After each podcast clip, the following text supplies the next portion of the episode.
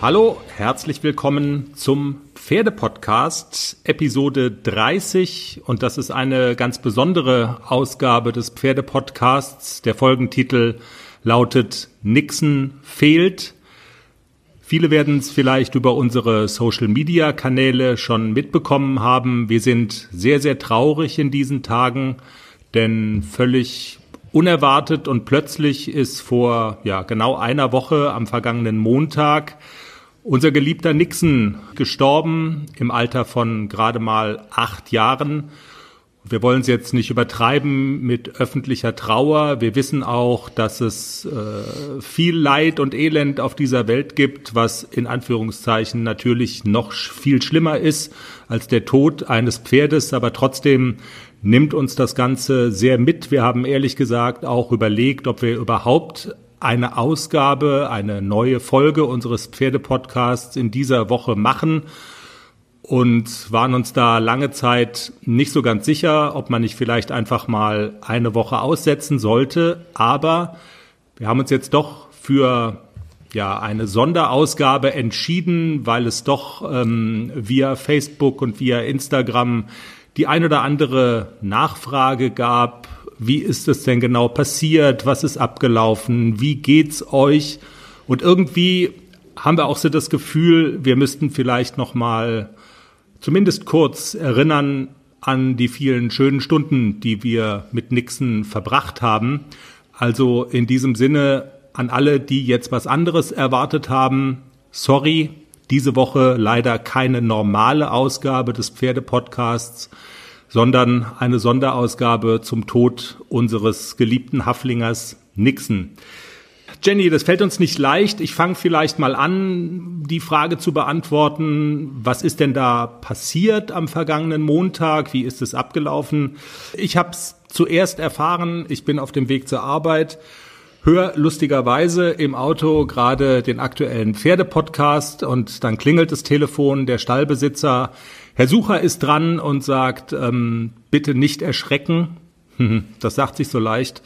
Bitte nicht erschrecken, aber der ältere der beiden Haflinger liegt tot auf dem Paddock und das war wie so ein Keulenschlag. Ähm, ich wusste nicht, wo oben und unten ist. Hab dich dann gleich angerufen, Jenny. Ich habe ehrlich gesagt die ganze Zeit noch gehofft und gebetet, lass das ein Irrtum sein. Lass die Suchers sich verguckt haben, lass, äh, tja, lass das eine Fehlinformation sein, aber Jenny, ich habe dich dann gleich angerufen und es war leider keine Fehlinformation. Ähm, du hast dich dann weiter gekümmert und was dann passiert ist, das kannst du am besten erzählen. Ja, ähm, ich bin dann direkt zum Stall gefahren und ja, hab Nixon, ich muss gerade einmal durchatmen, hab Nixon dann auch tot auf dem Paddock liegen sehen und die Familie Suche stand auch dabei und ja, also es war dann wirklich so, ich wollte es auch nicht glauben, aber es war wirklich so, Nixon lag tot auf dem Paddock. Wir haben dann alles abgesucht, also nach Anzeichen, wie ist das passiert, was ist passiert und ähm, wir, wir haben alle gemeinsam, also Sucher sind ja auch sehr Pferde erfahren und ähm, wissen auch, worauf sie schauen müssen. Wir haben dann aber auch alle gemeinsam, wir haben nichts feststellen können. Also das Pony lag wirklich ganz friedlich auf der Seite und war tot. Es gab keine Verletzung, es gab keine Anzeichen dafür, dass er eine Kolik hatte und ich sage das immer so, elend verreckt ist. Also es gab überhaupt gar keine Anzeichen dafür, dass es irgendeine Aufregung, Fremdeinwirkung oder sonst irgendwas gab. Die Vermutung lag dann nahe, dass ja Nixon tot umgefallen ist aufgrund eines vermutlich Aortenabrisses, also die äußeren Anzeichen sprachen auch dafür. Also es gibt immer so, so Zeichen dafür, wenn ein Pferd an einem Aortenabriss gestorben ist. Diese Anzeichen gab es auch und ich will das jetzt nicht im Detail beschreiben. Das kann passieren. Das kann passieren bei Pferden, die noch ganz jung sind, die alt sind, die gut trainiert sind. Also das ist, glaube ich, das passiert einfach bei Pferden, bei Menschen. So ist das Leben. Man muss das, glaube ich, wirklich so sehen. Ja, und der, der einzige Gedanke, der, der mich in dem Moment wirklich so getröstet hat, war, dass er offensichtlich nicht leiden musste, sondern dass er wirklich mhm. innerhalb von Sekunden tot war. Es war ein ganz, ganz friedliches Bild. Also ihr müsst euch das nicht vorstellen, dass das gruselig war. Natürlich ist es gruselig, ein totes Pferd anzuschauen, aber es war auch friedlich. Wie reagieren denn die beiden anderen Pferde in der Herde, die es ja auch noch gibt, dann auf den Tod ihres Kameraden? Ähm, wie haben Globus und wie hat der kleine ACDC reagiert? Also äh, Globus lässt vermuten, dass er in der Nacht sich schon verabschiedet hat. Der war auf der Koppel und der kam auch nicht, als wir da rumstanden und ja, Leute und normalerweise sind Pferde dann ja neugierig, aber der kam nicht nach vorne in den Stall. ACDC ist immer wieder um Nixon rumgegangen, hat geschnuppert, hat geschart, hat geschaut, was da passiert ist. Und äh, aber ich glaube, dass Pferde das sehr viel schneller verstehen und akzeptieren. Ihr Instinkt sagt ihnen dann, äh, der Kumpane ist tot und äh, die nehmen das dann so hin, wie es ist. Also man hat auch nicht den Eindruck, dass die beiden ihn schmerzlich vermissen. Die haben sich verabschiedet und das Leben geht weiter. Jenny, wir wollen diese Sonderfolge ja auch so ein bisschen dafür nutzen, nochmal an die schönen Stunden mit Nixon zu erinnern, vielleicht nochmal so ein bisschen aufzuzeigen, was für ein besonderer Kerl der auch war. Und das war er ganz bestimmt. Alleine wenn man an die Tage zurückdenkt, als du ihn quasi ausgesucht hast. Und man muss ja sagen, die große Frage ist noch, hast du ihn ausgesucht oder hat er dich ausgesucht? Ich glaube, es spricht mehr für die zweitere Theorie. Ja, ich muss jetzt lächeln, weil Diana mir erst viel später, als ich Nixon schon bestimmt ein Jahr oder so hatte, erzählt hat, dass er die beiden ersten Interessenten für ihn einfach mal grußlos in den Dreck gesetzt hat und hat mir das wohlweislich nicht vor dem ersten Probereiten erzählt und ich ja, wir haben den Nixon angeschaut, der wurde vorgeritten, ich habe mich draufgesetzt, der lief wie ein Uhrwerk, Schritt, Trab, Galopp, alles fein, alles klar, nehme ich, fühle ich mich wohl. Und im Nachhinein habe ich erst erfahren, dass er sehr, dass Nixon sehr großzügig war, mich auf seinem Rücken zu dulden. Ja, und wir okay. waren dann sofort auch entschlossen, der ist es. Ja, der ist es. Und was dann begonnen hat, war im Grunde genommen eine wirklich wunderbare Zeit mit einem sehr besonderen Pony. Diana Stange, du hast gerade schon ähm, sie erwähnt, die Züchterin aus Nordhessen vom Edersee, die hat ja immer gesagt, Nixon ist wie so eine Art Riesenbaby, der ist als Kind wahrscheinlich so wie der Obelix aus den Comics aus Versehen mal in einen Zaubertrank gefallen. Er war immer schon ein bisschen größer als alle anderen, 1,61 Meter das Stockmaß, also unbändige Kraft und äh, wir haben ihn in den Podcast-Folgen gerne auch als Panzer äh, skizziert. Also der hatte einfach, ja, der hatte einfach Power, war ein Kraftpaket. Und Jenny deshalb alles andere als filigran, kann man sagen. Ne? Aber nicht bösartig, sondern einfach, weil, tja, weil er es halt konnte. Der hat Dinge gemacht, weil er es eben konnte. Genau. er war sich seiner Kraft, glaube ich, auch durchaus bewusst und er stand zum Beispiel im alten Stall, stand er immer vorm Eingang. Und wenn, das war eine Herde mit 30 Pferden, wenn da weniger erfahrene Pferdebesitzer mit ihrem Pferd raus wollten, dann ist er kurzerhand einfach mitgegangen. Er hat sich da durchgedrängelt, hat gesagt, okay, ich gehe mit. Dann, bis dann irgendwann mal die Stallbesitzerin an die Tafel geschrieben hat, wenn Nixon am Eingang steht, bitte nur mit Gerte Pferde rausholen. Also das hat ihn, das war Nixon also so war er einfach. Er hat sich vorgedrängelt, wenn es ging. Er hat sich durchgepanzert, weil er es konnte. Der Panzer mit dem Hasenherz. Auch das war Nixon und deshalb, er war irgendwie auch so eine Art Achterbahnpferd.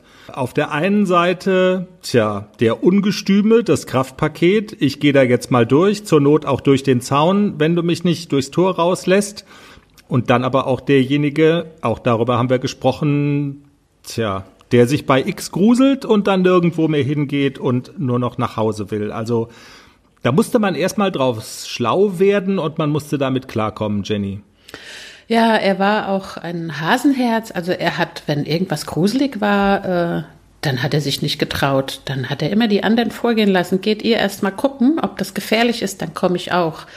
Ja, das hat ihn irgendwie aber auch super sympathisch gemacht, wenn man so ihn betrachtet hat und gedacht hat, mein Gott, du kannst da einfach hingehen, du bist ein Riesenpferd, du hast ganz viel Kraft. Aber er hat sich nicht getraut. Man hat es ihm in den Augen angesehen, ich habe da jetzt Angst davor, ich gehe da nicht hin. Und das hat ihn wirklich super sympathisch gemacht. Manchmal macht es, hat es mich auch wütend gemacht. Jetzt geh doch dahin, es ist bloß ein Grashalm oder es ist bloß ein Sonnenstrahl. Oder Geräusche waren für ihn ja wirklich so eine, so eine Sache, wenn er das nicht zuordnen konnte. Also wenn er was gehört hat, was er nicht gesehen hat, das war für ihn wirklich schlimm. Er hatte auch wirklich Angst. Und man konnte ihn auch nicht beruhigen dann. Also er war wirklich so in seiner Angst dann auch gefangen vor Geräuschen, die er nicht zuordnen konnte, dass man wirklich nichts mehr machen konnte. Dann war halt der Panzer in der umgekehrten Richtung, wo er so, nein, ich gehe da auf gar keinen Fall hin. Also das hat es mitunter auf Turnieren nicht ganz leicht gemacht. Aber die andere Seite war auch, wenn er so Tage hatte, wo er dann gesagt hat, okay, wir sind hier fremd, du bist da, ich verlasse mich jetzt mal drauf, dass du mich beschützt, dann war er ein absolutes Traumpony. Er war, es hat immer und jeden Tag Freude gemacht, dieses Pferd zu reiten, auch wenn man ihm das nicht angesehen hat. Er war super leichttrittig, er war sehr fein an den Hilfen und er hat, wie gesagt, hat wirklich immer, jeden Tag Freude gemacht. Ich vermisse es unendlich, ihn zu reiten, weil ich so viel Spaß mit dem Pony hatte. Eine der tollsten Geschichten, die wir mit ihm erlebt haben, war ja tatsächlich ähm, das Europachampionat für Haflinger in Mailand. Korrigiere mich, ich glaube, da war er gerade mal fünf Jahre alt. Vier war. Und er hat sich er vier, vier, Entschuldigung, alles klar, vier Jahre alt und Dafür, dass er noch so klein war, hat er sich so toll geschlagen da. Er war unter den Top Ten der Jungpferde Europas. Und auch da, was uns, glaube ich, äh, wo wir noch in Jahrzehnten von sprechen werden, ist auch da, tja, hat, hat er randaliert, hat er das Stallzelt auseinandergebastelt, und das war einfach, tja, wie soll ich sagen? Also, das wird uns ewig in Erinnerung bleiben. Er wollte aus dem Stallzelt raus. Alles ist besser als Einzelhaft. Und da kam dann der Obelix in ihm wieder durch. Ja, wenn ich da noch dran denke, das war der Abend, äh, Einmarsch der Nationen. Wer nicht einmarschiert ist, war ich, weil, weil ich mich um ein hysterisches Pony gekümmert habe. Also der hat und wirklich. Du hast dich so drauf gefreut auf Nationalhymne und allen Tralafitti. Das haben die da ja gemacht in Italien für die deutsche Nationalmannschaft. Aber die Hymne hast du nicht gehört, weil Nixon am Teller gedreht hat. Genau. Also er war wirklich er war so außer sich, dass ich mich nicht in diese Box getraut habe. Also ich habe wirklich davor gestanden und dachte so, okay, wenn ich da jetzt reingehe, der bringt mich um. Und das war äh, zum Glück eine Schweizer Reiterin da, die Nixon als Fohlen schon gekannt hat. Die Petra, die sagte dann, ich kenne den schon als Fohlen, ich gehe da jetzt rein und hol den raus. Die machte die Tür auf und Nixon war sofort brav, ließ sich halftern, ließ sich in das feste Stallgebäude bringen zu den Schweizern. Die hatten noch eine Box frei, eine Box mit Fenster, eine Box mit Nachbarkontakt da ließ er sich reinbringen und es war alles gut. Er war zufrieden. Und die Europameisterschaft konnte beginnen. Genau. Im Asyl in der Schweiz. Und es war ein fantastisches Wettkampfwochenende und es hat enorm viel Spaß gemacht. Es gab dann noch einen kleinen Haftpflichtschaden auf der Rückfahrt, auch, auch verursacht durch unseren, durch unseren Obelix. Er hat den Hänger bisschen auseinandergebastelt, gell? Ja, er wollte auch nicht mehr Stunden in diesem Hänger stehen und hat da wirklich kräftig randaliert. Aber er hat es überlebt und ja, wir haben ihn gesund und unverletzt wieder nach Hause gebracht. Also alles gut. Ja, das war die Europameisterschaft in Mailand. Ein tolles Erlebnis. Jenny, sieben Siege in Reitpferdeprüfungen, in A-Dressuren und L-Dressuren hat Nixon im Laufe seines Lebens ähm, mit dir zusammen errungen, wenn du noch mal so einen Strich drunter ziehst und das ganze Revue passieren lässt? Was hat diese Sportkarriere mit Nixon so gekennzeichnet? Was war so das prickelnde und besondere für dich? Ja, Nixon war super schlau. Er hat sofort kapiert, was man von ihm wollte. Man hat ihm einmal gezeigt, das geht so und so, dann konnte der das. Der war immer leistungsbereit, also egal wann, zu welcher Tageszeit ich den rausgeholt habe, fertig gemacht habe, der war immer gespannt, alles klar, geht's jetzt los, was machen wir heute? Und der war wirklich immer, immer, immer leistungsbereit. Es hat super viel Spaß gemacht, ihm Dinge beizubringen, auch ähm, verschiedene Trainer, Pia Winzer, Michael Börner, die haben ihn alle sofort ins Herz geschlossen, weil er wirklich, weil es Spaß gemacht hat, mit ihm zu arbeiten, weil er alles sofort verstanden hat und auch umsetzen konnte. Und meistens war ich dann diejenige, die es nicht sofort umsetzen konnte. Aber Nixon war super schlau, wirklich. Und er hat äh, viele Erfolge. Also wir haben auch zahlreiche Platzierungen erritten. Die meisten davon gegen Warmblüter und das ist ja immer noch mal mit so einem Haflinger in der L-Dressur gegen Warmblüter gewinnen. Irgendwie zählt das doppelt, weil ähm, ja, so ein Haflinger muss immer besonders gut sein, dass er halt vorne auch mit dabei ist. Und das war für mich immer was ganz Besonderes, dass ich, als wir unsere erste Kandaren-L geritten sind und wir haben sie gleich gewonnen. Das war für uns beide die erste Kandaren-L und Nixon geht als Sieger daraus gegen Warmblüter. Das war schon sensationell. Da war er gerade mal sechs Jahre alt. Und das macht mich schon stolz, dass ich mit einem Haflinger wirklich so viel erreicht habe. Und vor allen Dingen hatte man das Gefühl, dass dieser Weg ja noch lange, lange nicht zu Ende gewesen wäre.